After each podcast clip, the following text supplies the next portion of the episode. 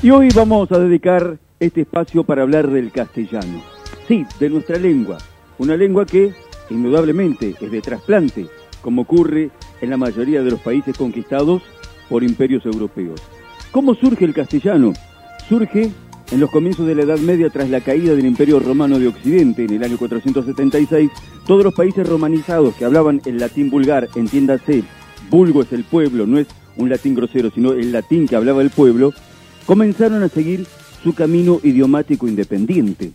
Y a partir de eso, como derivado de ese latín vulgar, se forma la lengua castellana, con la provisión además de elementos y de influencias notorias de los pueblos eh, que venían desde el este, en el caso de los visigodos, con clara influencia de los pueblos árabes, se sorprenderían ustedes de analizar la cantidad de términos de palabras que nosotros hemos tomado de los árabes, presentes en España, en la península ibérica, desde el año 711 de la era cristiana, con también el aporte de los vascos que siempre tuvieron su lengua autónoma y después de las lenguas nativas de América.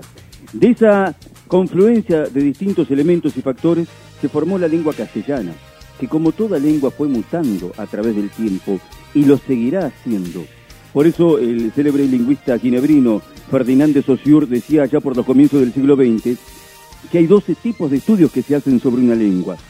El estudio diacrónico, que se aboca a estudiar el avance a través del tiempo de un idioma, y el estudio sincrónico, que se dedica a analizar el estado de una lengua en un momento puntual.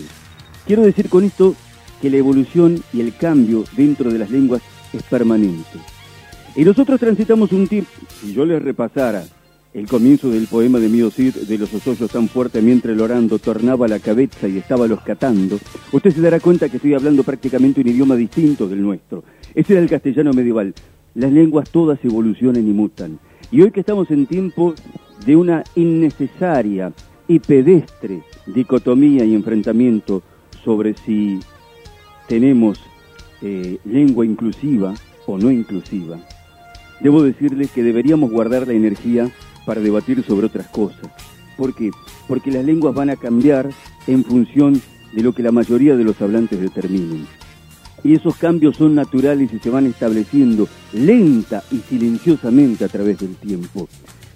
Discutir sobre si va a cambiar la perspectiva sobre la mujer y la violencia de género porque le pongamos una E a ciertas palabras es verdaderamente una pérdida de tiempo. Y miren que quien les habla es defensor y hasta en algún momento tiene que aceptar que existan grietas porque hay cosas que no se pueden compartir en valores trascendentales humanos cuando el que está del otro lado piensa algo completamente distinto. Pero el tema idiomático es, sumamente cortical, es superficial, no va a cambiar la vida de nadie. Además deberíamos discutir acerca de si el nombre inclusivo proviene de una arbitrariedad como la aplicación técnica de ese cambio. Ponerle la E a algunas palabras, algunos sustantivos y adjetivos, no nos va a acercar al Che Guevara, a Camilo Cienfuegos, ni a Dolores Ibarruri Gómez. Como no usarlo, nos va a emparentar con Fulgencio Batista o con Augusto Pinochet. Simplemente son cosas que tienen que ver con el idioma, con lo superficial y que no van a lo profundo. Es peligroso que el signo esté por encima de la cosa, que es donde está lo fundamental. Entonces, ni la gasmoñería, de los que se escandalizan cuando escuchan a alguien hablar con esta lengua inclusiva, ni tampoco la reacción violenta e intolerante de aquel que no acepta que no se aplique ese modo del lenguaje.